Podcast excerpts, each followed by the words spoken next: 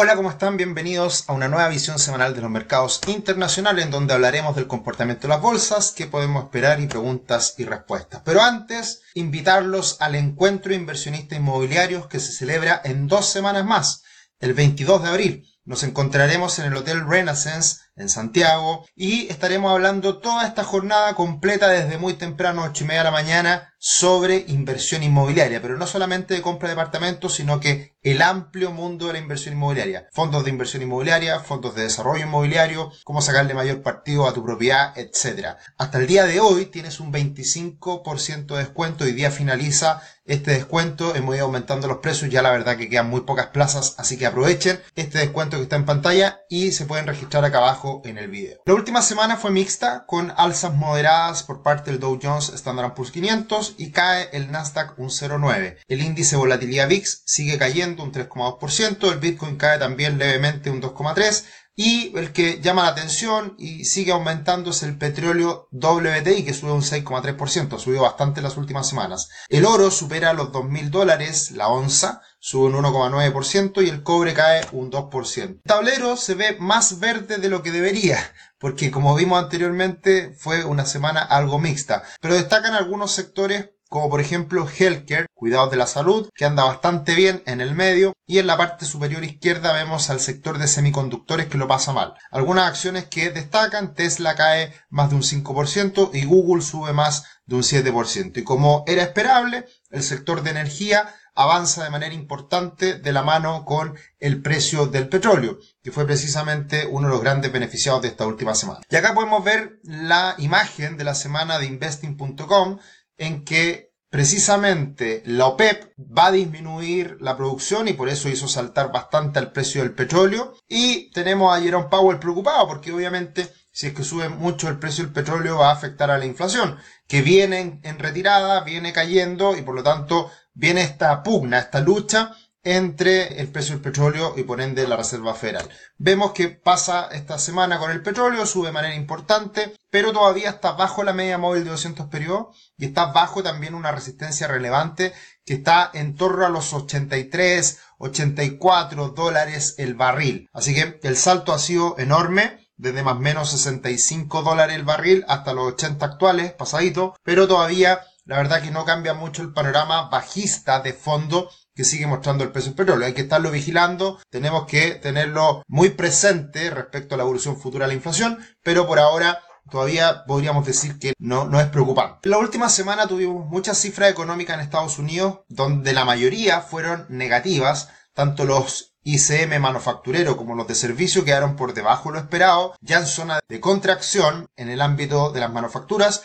y en, el, y en lo que son los servicios levemente por sobre 50. También las cifras de empleo previo al dato final eran negativas o decepcionantes, pero finalmente el dato de empleo el día viernes con los mercados cerrados salieron algo mejor de lo esperado. En la creación de empleo muy parejo, pero la tasa de desempleo cae al 3,5%. Así que eso cambió bastante el ánimo el día viernes y veremos qué es lo que pasa en el inicio de la semana el lunes con estas cifras. Acá podemos ver cómo venían cayendo las tasas de corto plazo a raíz de las cifras que se fueron conociendo a lo largo de la semana, pero eso cambió el día viernes y lo que el mercado hoy día espera es precisamente un alza de tasas adicional cosa que no se contemplaba hasta antes dato de empleo, así que ya con un 70% se está esperando que exista una nueva alza de tasas, pero una caída muy brusca de cara a fin de año. Esta sería la última alza de tasas y de aquí a fin de año caerían bastante las tasas. Así que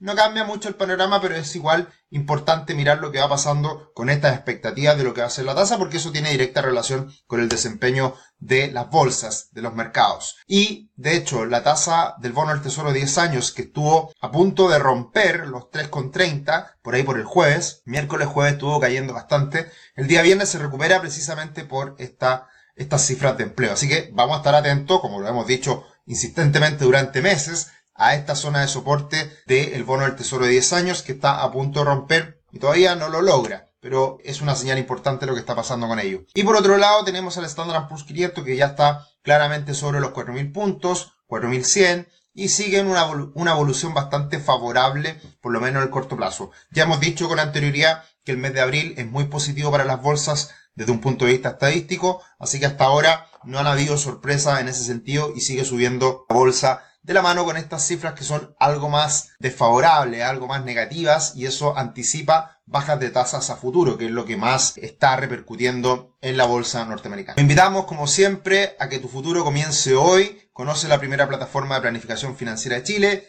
Crea tu cuenta gratis, podrás ver tu dashboard ahí con todos tus ingresos, gastos, patrimonio, etc.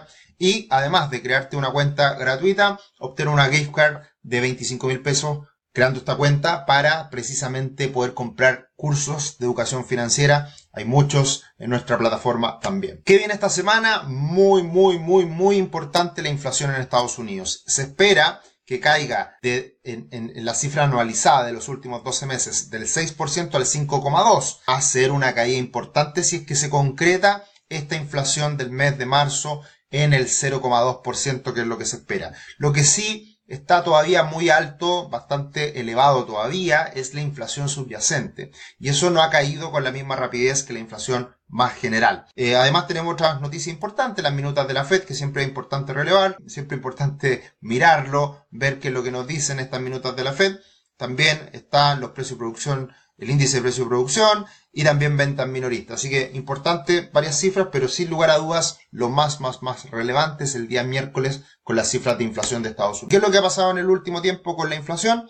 Bueno, hemos visto que las expectativas de inflación a un año han caído de manera importante, un 4,23%, y eh, tenemos que las expectativas a tres años ya están bajo el 3% en 2,66. Así que las perspectivas del mercado van en la línea de lo que todo el mundo espera y dando el espacio a que la Reserva Federal eventualmente pueda bajar las tasas en los próximos meses. Veremos qué pasa. Va a depender mucho de estas cifras de inflación que se conocerán. Y dejo para el final este ETF de los bancos regionales de Estados Unidos que ya fue como que pasó la historia. Ya la verdad que se calmó mucho el escenario respecto a los bancos. Eh, se quedó pegado allá bajito este sector. Evidentemente con las dificultades que vivió en el último tiempo muchos bancos regionales es difícil que se recupere. Quedaron bastante castigados pero no ha seguido cayendo y esto es una, da una cuota de, de tranquilidad respecto a lo que veníamos observando en los mercados las últimas semanas. Dejó de ser tema nuevamente el, tema de,